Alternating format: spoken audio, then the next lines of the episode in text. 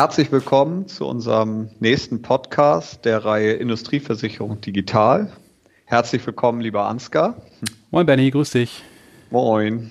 So, ähm, ja, letztes Mal haben wir uns mit dem Thema Datenmodelle beschäftigt. Da hat Rebecca uns ja echt viel erzählt, wie das bei denen so gemacht wird. Ähm, und da natürlich mit dem Fokus, ja, Strukturierung. Ähm, wenn man über Digitalisierung spricht, spricht man ja aber vor allen Dingen über Standardisierung. Ähm, und da gibt es ja unterschiedlichste Initiativen, äh, die es ja in der Versicherungsbranche schon gibt, aber wahrscheinlich auch branchenübergreifend. Ich sage mal, aus der Versicherungsbranche kenne ich da vor allen Dingen Thema Bipro, GDV, ähm, persönlich ist mir das aus der Industrieversicherung gar nicht so bekannt. Ähm, und ich meine, du als Techniker, ähm, ja, sag mal bitte, warum ist denn Standardisierung so wichtig? Ich freue mich ja immer, wenn ich mich so auf die Rolle des Technikers hier so reduziert fühle von dir, aber ich versuche mal meiner Rolle hier gerecht zu werden. genau. Ja, Standardisierung, äh, wichtiges Thema, meiner Meinung nach vor allen Dingen unternehmensübergreifend, weil ähm, klar, wir haben es beim letzten Mal gesehen, es geht darum, dass man auf der einen Seite intern schon mal beginnt zu standardisieren, um vor allen Dingen Effizienzen zu gewinnen. Man kann da natürlich schneller arbeiten, spart doppelte Dateneingaben, kann Daten besser austauschen. Aber ich glaube, gerade in dem Geschäftsbereich, in dem wir tätig sind, in der, in der Versicherungsbranche, geht es ja auch darum, mit vielen Partnern zu kommunizieren. Der Endkunde kommuniziert mit dem Makler, der Makler kommuniziert mit einem Versicherer oder einem Assekurateur, der wiederum mit einem Risikoversicherer. Bei Beteiligungsgeschäft kommunizieren die Versicherer untereinander. Und da sind natürlich Standards schön, äh, wenn man dann eben auch im Sinne von Datenstandards die Modelle, die uns letztes Mal Rebecca vorgestellt hat, in der gleichen Sprache beschreibt und dann natürlich sich auch viel besser untereinander austauschen kann. Okay, nachvollziehbar. Ähm, und sag mal, äh, in der Versicherungsbranche, ähm, also ich hatte da jetzt ja ein paar Standards mal genannt. Kannst mhm. du, kennst du die Standards und kannst du zu den Standards irgendwie was sagen? Klar, ähm, ich glaube, der Klassiker, den wir alle kennen, ist der GDV, ähm, der schon seit Mitte der 80er Jahre sich auch so auf die Fahnen geschrieben hat, als Gesamtverband der Versicherungswirtschaft ähm, den Datenaustausch zu standardisieren. Ähm, diejenigen von uns, die länger dabei sind, äh, kennen das sicherlich. 80er Jahre, äh, zum Teil sogar noch Diskettenaustausch, damit hat das ja echt begonnen. Dann äh, Datenaustausch einmal am Tag per Batch äh, vom Maklerverwaltungsprogramm zum Versicherer war so der nächste Schritt. Äh, und wir merken so ein bisschen die, die Ursprünge hier. Äh, also es geht hier um einen, so ein Textdateiformat, der legendäre VU-Vermittlerdatensatz, wo man also mit Leerzeichen und Kommas getrennt vor allen Dingen so Bestandsdaten austauscht, die dort auch mhm. normiert sind, auch spartenübergreifend. Ne? Also da kann man dann, beim Makler verändert sich was, beim Versicherer verändert sich was, äh, Daten austauschen. Ähm, das Ganze aber relativ starr, ist glaube ich auch einfach der damaligen technischen Zeit geschuldet.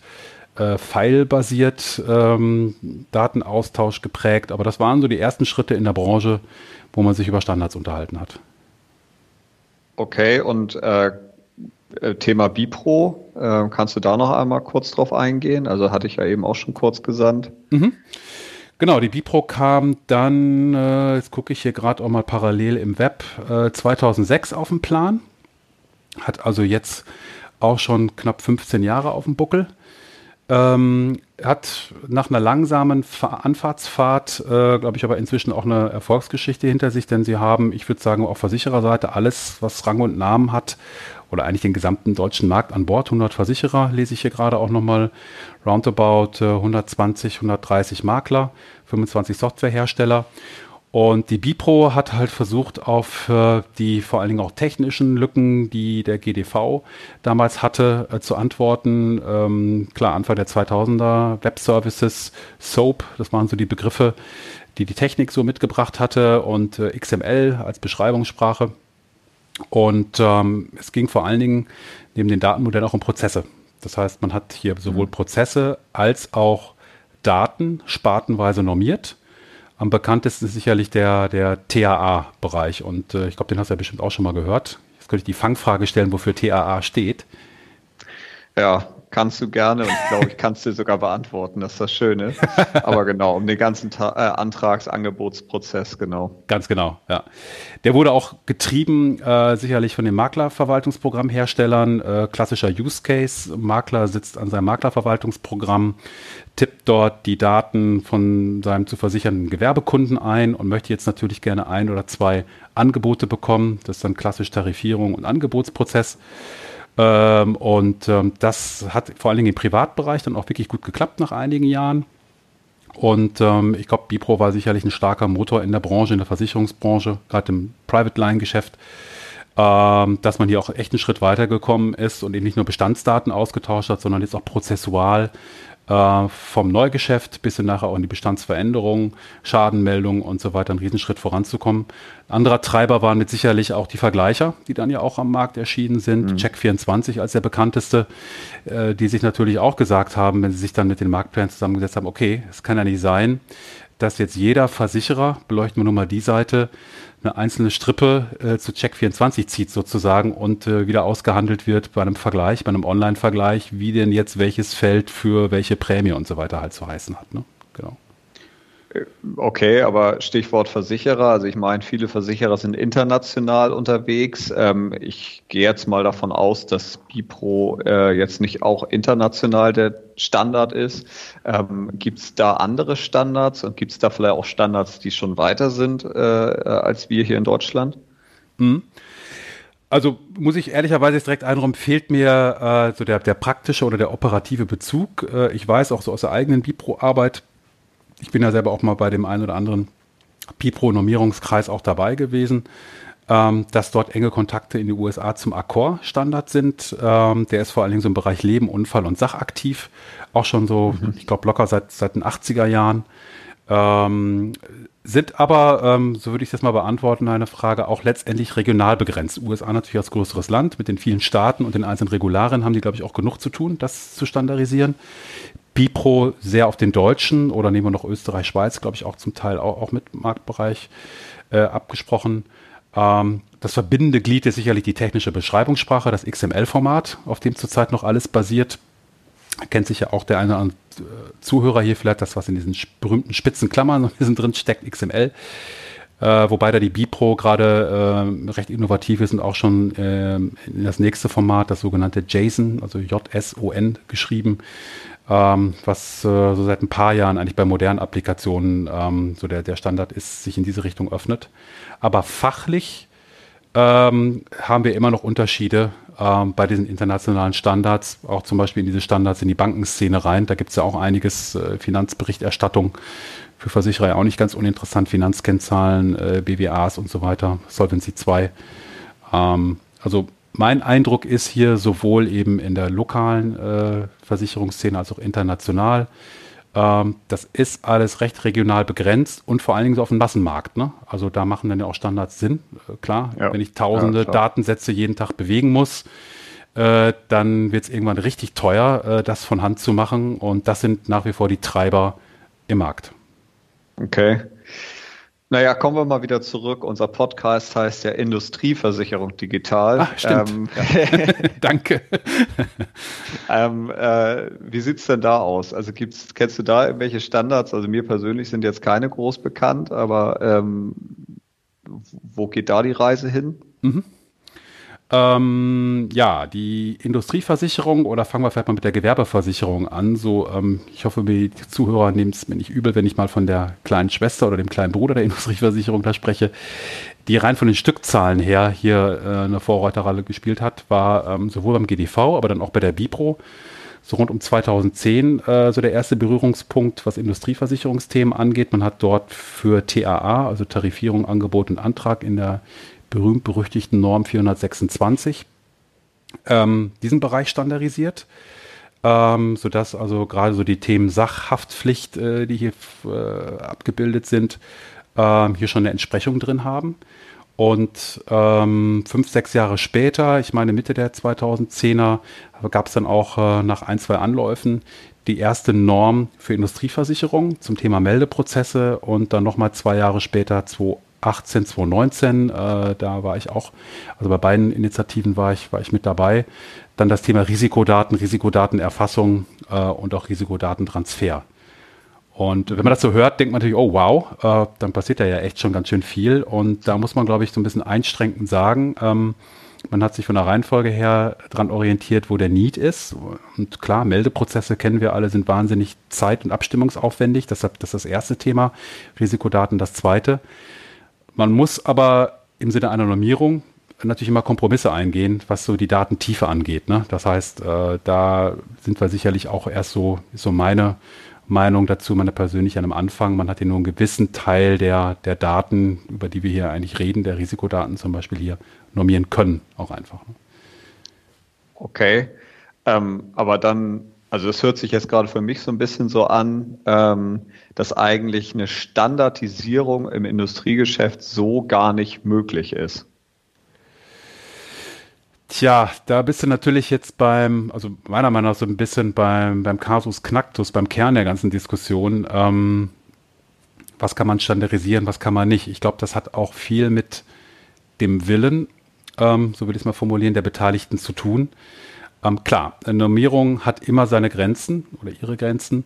Und wir alle wissen, dass Industrieversicherung letztendlich, äh, gerade natürlich im schwergeschwichtigen Geschäft, hochindividuell ist. Aber ich persönlich glaube, dass zum Beispiel auf der Risikoerfassungsseite, der beschreibenden Seite, ähm, wo ich eben sage, okay, ich habe hier ein Unternehmen, ich habe hier äh, ein Gebäude, ich habe eine Maschine, ich habe eine Flotte, ähm, dass wir hier meiner Meinung nach in der Lage sein müssen, ähm, eine gemeinsame Sprache zu finden, das Risiko zu beschreiben, damit man eben im Markt Ausschreibungen starten kann oder eben auch die Bewegungsdaten, die jährlich aktualisiert waren, besser kommunizieren kann. Ich würde da echt von trennen, diese, die sozusagen die Antwortseite, nenne ich sie jetzt mal so technisch, pseudotechnisch. Welche Produkte packe ich da drauf? Die sind natürlich individuell. Wir kennen die individuellen Deckungskonzepte. Die zu normieren ist echt schwer. Vielleicht ist das auch so ein Punkt in der Diskussion. Man merkt, so bei der Bipro, ne, stellt sich das mal vor, Bipro, Düsseldorf, zehn Versicherer, zehn Makler, ein paar Softwarehersteller sitzen in einem engen Raum. Das läuft ja wirklich so, ne? Ja, ja. Halbes Jahr lang, nicht jeden Tag, aber ein paar Meetings und äh, haben lange Listen vor sich und hauen sich wirklich die Köpfe ein. Welche Risikofragen kommen rein und welche nicht? Die sind alle hört sich jetzt so ein bisschen despektierlich an. Ich meine, die, sind natürlich produktgetrieben, die Sichten, die wir dann da haben, ne? Alle. Das ist unser täglich Brot. Und ich glaube, wenn man es da schafft, das ein bisschen aufzulösen und ein bisschen mehr auf die Risikosicht rüber zu kommen, dann geht's. Aber mal ganz ehrlich, immer wenn wir uns einigen wollen je mehr Leute am Tisch werden, es wird halt schwer. Ne? Das ist, glaube ich, ein psychologisches Problem und natürlich ein Konkurrenzproblem, weil man glaubt, sich da sehr zu sehr vergleichbar zu machen. Aber ich, ja, weiß nicht, wie, wie, wie ist so deine, deine Sicht denn darauf? Mal ganz untechnisch gefragt jetzt auch. Also ich glaube, es ist ja nicht umsonst so, dass bisher es ja scheinbar schwierig scheint, für das Thema Industrieversicherung irgendwelche Standards zu schaffen. Und ähm, ich sag mal, das, was du jetzt gerade angesprochen hast, ähm, das ist ja quasi eigentlich eine komplett andere Denke, weil du sagtest ja eben, bisher spricht man eher von Produkten. Mhm. Äh, und, jetzt, äh, und jetzt sagst du auf einmal, okay, lass uns doch mal das Risiko beschreiben und mhm. vielleicht im Risiko Standards finden. Also ich glaube persönlich, dass momentan viele so noch gar nicht denken, weil zumindest die Gespräche, die ich mitbekomme, die handeln immer von Produkten mhm. und nicht vom Risiko. Ähm, aber jetzt haben wir so ein bisschen ja die Problematik aus der Versicherungssicht beleuchtet. Ähm, könnte es auch irgendwie was in Richtung, äh, ja, also, also, was sind denn die Herausforderungen von IT-Seite beispielsweise? Also gibt es, äh, also hat beispielsweise, ist eine Problematik auch das Thema Implementierungsaufwände? Mhm.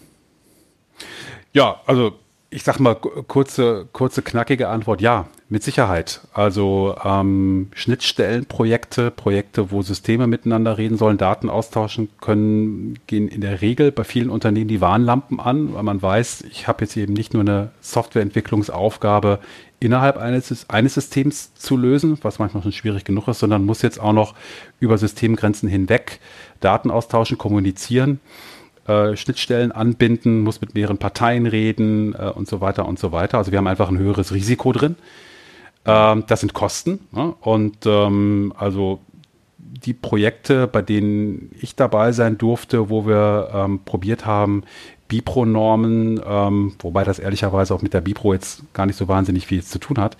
Aber, aber machen wir es mal ein Beispiel der Bipro-Norm, wie man die umsetzt. Ich glaube, so unter drei, vier Monaten Durchlaufzeit ähm, äh, kommt man da nicht weg und das ist ganz viel Kommunikation. Das ist also jetzt letztendlich Technik, die rauskommt, aber man stimmt sich eben ab. Äh, dann, wenn die Norm eben nicht tief genug ist, also nicht alle Felder beschreibt, ich formuliere es mal so, so einfach, muss man eben doch viel am Tisch sitzen mit Fachbereichen und auch mit den IT-Lern. Wie bilden wir es jetzt digital ab? Was machen wir denn mit den fehlenden Risikofragen? Was machen wir denn mit der fehlenden äh, Prämienkomponente, die in der Norm nicht vorgesehen war, als Beispiel? Ähm, und wenn man dann guckt, was das dann in Summe kostet, verglichen vielleicht mit dem Prämienvolumen, über was wir dann da reden äh, in den Häusern, gerade wenn wir vielleicht über kleinere Häuser reden, bei denen Gewerbe oder Industrie auch nicht das Kerngeschäft ist, dann kann ich auch verstehen, warum das länger dauert. Ne? Da sagt natürlich daneben eine Kfz-Privatsparte, die rein vom Transaktionsvolumen her Tausende, mhm. Zehntausende Anfragen dreht, die argumentiert logischerweise ganz anders. Okay, aber also so wie ich dich verstehe, sagst du also, dass man vor allen Dingen im Industriesegment da ja in gewisser Weise pragmatisch ehrlich rangehen muss und das Individuelle zum mhm. Standard machen muss, oder? Ja, da, da kommen wir fast so in den, in den philosophischen Bereich rein. ähm, also ich glaube ähm, auf der einen Seite, dass man letztendlich auch einfach über die Kostenseite kommt, sich diesem Thema einfach öffnen muss weil die Branche jammert seit Jahren zu Recht, wie teuer das alles ist, über, über, über hohe Kosten, die halt einfach sowohl im Vertrieb als auch im Betrieb drin stecken. Und da muss man sich irgendwann mal ehrlich in die Augen gucken und sagen, okay, äh, wenn ich die berühmte Dunkelverarbeitung oder Teildunkelverarbeitung haben will, dann muss ich mich auch über eine gemeinsame Sprache halt einigen. So, das ist, das ist der eine Weg. Da jetzt genau den richtigen Weg zu finden, auf der einen Seite sagen, so, das ist ein Standard, hart gesprochen, über den diskutiere ich jetzt nicht, den vereinbaren wir einfach. Das haben ja andere Industrien auch gemacht. Ne? Also ich mhm. kenne die Geschichte aus dem Automotive-Bereich, auch harte Konkurrenz, aber einen Odette-Standard, wie er dort heißt, von Zulieferern, die teilweise um Pfennige feilschen, um halt eben den Zuschlag zu bekommen, die haben auch am Ende des Tages gesagt, bevor jeder von uns jeden Tag Angebote schreibt, äh, manuell abtippt und so weiter, machen wir doch einen Standard und konzentrieren uns dann eben darum, unsere Produkte oder unsere Leistungen dann so besser zu machen. Also das ist überfällig und dann fragt man doch einfach gar nicht mehr, geht das, geht das nicht. Und jetzt ein Standard sowohl fachlich als auch technisch dann so zu bauen, dass er eben genau die Individualität zulässt und damit die Individualität zum Standard macht. Äh, das ist, glaube ich, die Kunst und eben nicht so starr, wie es vielleicht die heutigen Standardisierungsansätze wie GDV oder Bipro haben. Äh, die Bipro macht das schon deutlich besser als, als der GDV, rein vom technischen Standard her, dass ich erweitern kann hat mhm. aber eben den Nachteil, dass der Anteil dessen, was ich da individuell aussahe, meiner Meinung nach immer noch zu groß ist. Ne? Also wenn ich halt mhm. halt D&O erst gar nicht finde im Standard, um ein Beispiel zu nennen, und dann jedes Mal alle Risikofragen durchklappern muss. Ich, ich meine, du kennst es, wie viele Risikofragen haben wir in einem D&O-Vertrag? Pi mal Daumen? 20, äh, ja, 30. Also es kommt darauf an, wie viele Versicherer drin sind. Ja, also genau, ist ja genau, genau. Ist schwierig in einer, also das kann je nachdem, wie viele Versicherer ich anfrage, natürlich viel werden. Genau.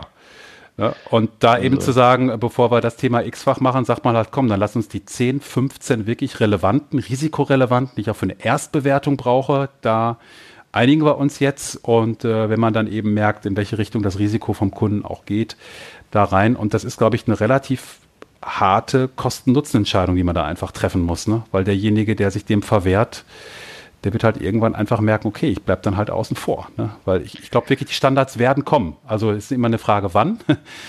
Und wer mhm. sich halt auch einfach stärker durchdrückt, ne? durch eine Marktmacht vielleicht auch einfach. Ne? Ja, also ich finde, wir müssen an diesem Punkt jetzt einmal konkret werden. Mhm. Also wir haben jetzt einmal über Produkte, wo Sparten hinterstehen, häufig gesprochen. Mhm. Und wir haben jetzt über das Risiko, wo im Zweifel Branchen hinterstecken, gesprochen. Ähm, also lass uns mal gucken, also so wie ich das jetzt verstehe, ähm, ist es eigentlich eine Kombination, dass man eigentlich zum einen die Sparte in Verbindung mit einem spartenbezogenen Datenmodell kombinieren muss, mhm. und, aber in dieser Kombination noch eine individuelle Flexibilität braucht. Mhm. Oder ist das da, also so verstehe ich es jetzt, das wäre für mich jetzt, ähm, an der Stelle stehe ich jetzt nach unserer bisherigen Diskussion. Mhm. Ja, ich, ich sehe es genauso. Mit der Kunst, die, die Stellschraube sozusagen der, der beteiligten Parteien, also einer, ich sag mal, signifikanten Anzahl von Versicherern und Maklerhäusern, äh, die zusammenzubringen, zu sagen, okay, äh, mit dem Datenmodell, das, was letzte Woche oder vor 14 Tagen Rebecca vorgestellt hat, da einigen wir uns drauf. Wenn wir die Daten hinkriegen, haben wir ein, haben wir ein vernünftiges Verhältnis von Aufwand und von Nutzen und gleichzeitig bietet uns das Verfahren technisch die Möglichkeit, flexibel weitere Datenpunkte hinzuzufügen, wo ich dann vielleicht auch individuell auf Makler, auf Versichererseite dann eben in den Prozess reingehen muss äh, und äh, praktisch aufs Risiko bezogen dann, dann eben ergänzen kann halt. Ne? Also ich glaube, es ist äh, wirklich weniger ein technisches Problem als eins, wie man die, diesen Schieberegler, also wie viel verpflichtenden Standard, und dann reden wir auch über Pflichtfelder, ne? das wird ja dieser technische Ausdruck dann da, weil ohne die fehlt dann eben eine wichtige Information und was sind die optionalen. Die Diskussion muss mal danach geführt werden und die ist natürlich schwer. Also ich meine, du kennst es ja äh, durchs tägliche Geschäft äh, besser als jeder andere. Äh, wie schätzt du es denn ein, dass da wirklich mal Player sich an den Tisch setzen und versuchen, sich da mal einig zu werden? Ja, ist natürlich eine unglaubliche Herausforderung. Ich glaube, darüber brauchen wir nicht reden. Also ja. ich meine Erfahrung ist, dass selbst innerhalb einer Abteilung äh, es quasi fast unmöglich ist, einen Standard zu definieren, mhm. äh, wo ja viele ähm, äh, Unternehmen schon unglaubliche Probleme mit haben. Mhm. Und jetzt hinzugehen und zu sagen, okay, wir versuchen uns mal mit mehreren äh, Häusern, die im Industriesegment äh, unterwegs sind, zu einigen auf einen Standard, ist natürlich umso schwerer. Mhm. Und trotzdem bin ich fest davon überzeugt, dass wenn wir über Branchen reden mhm. und wenn wir über Sparten reden, wir in 80 Prozent über dasselbe reden. Ja. Es gibt vielleicht heutzutage unterschiedliche Wege, wie man zu gewissen Punkten kommt, aber letztendlich ist doch, ist doch der Kern sehr, sehr ähnlich.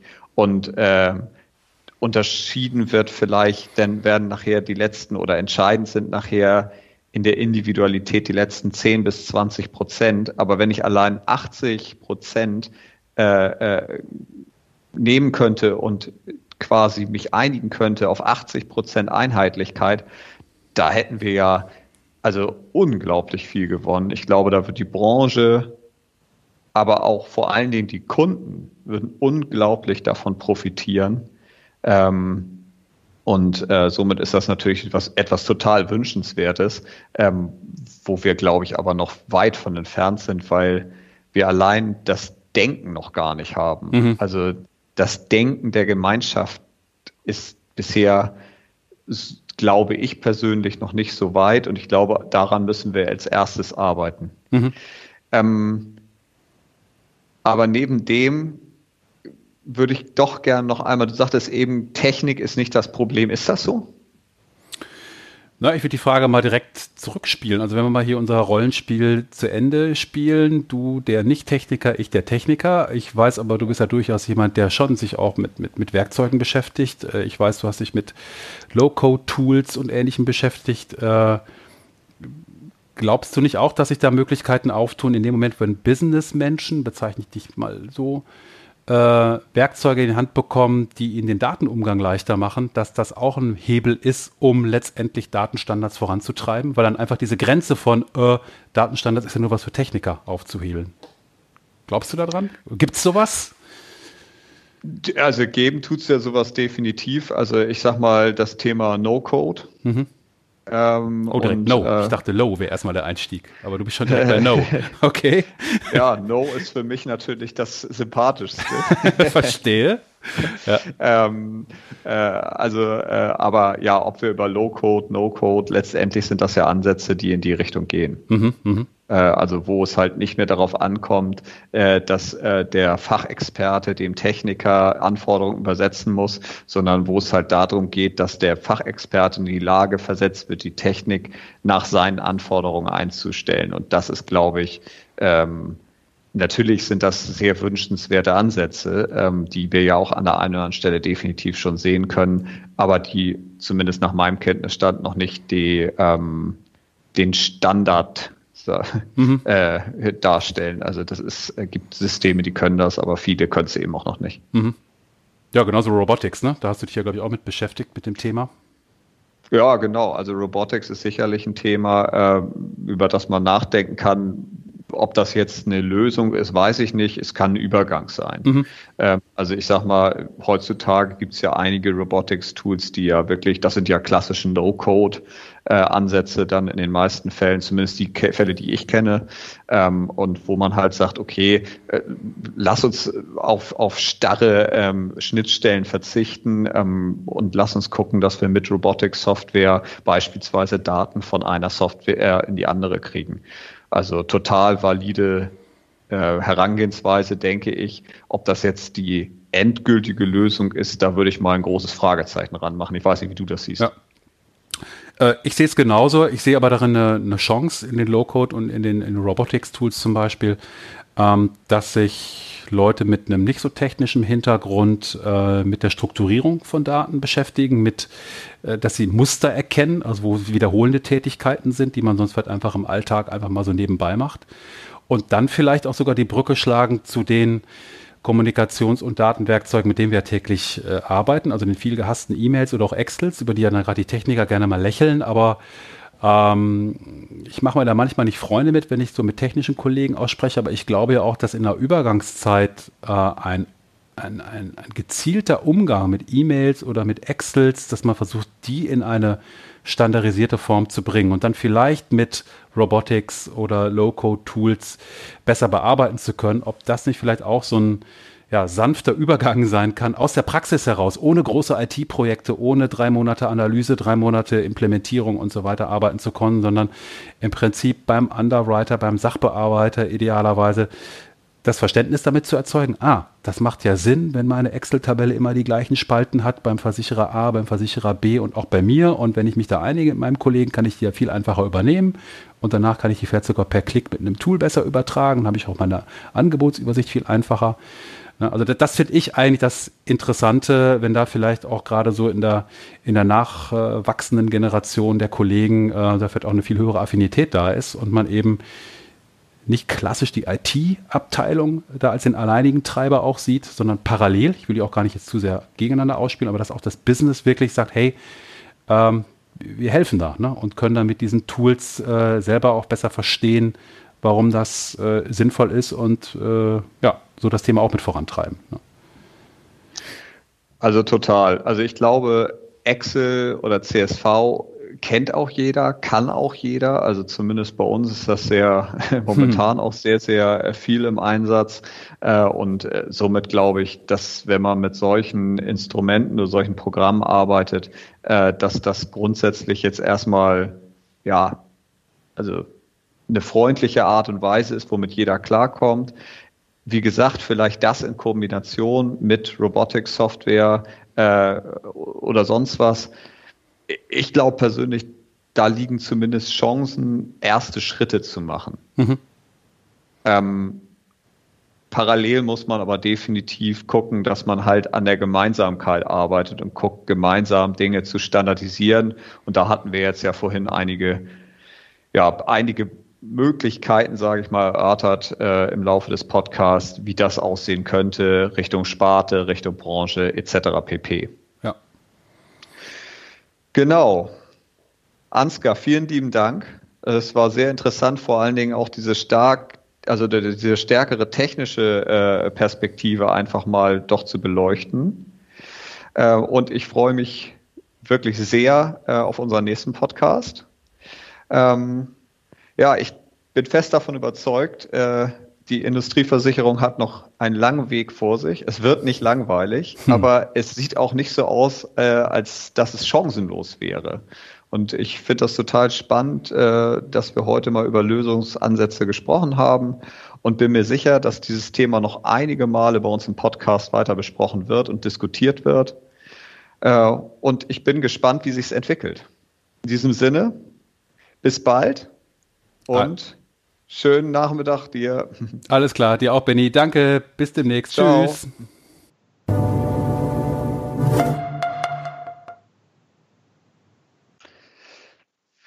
So,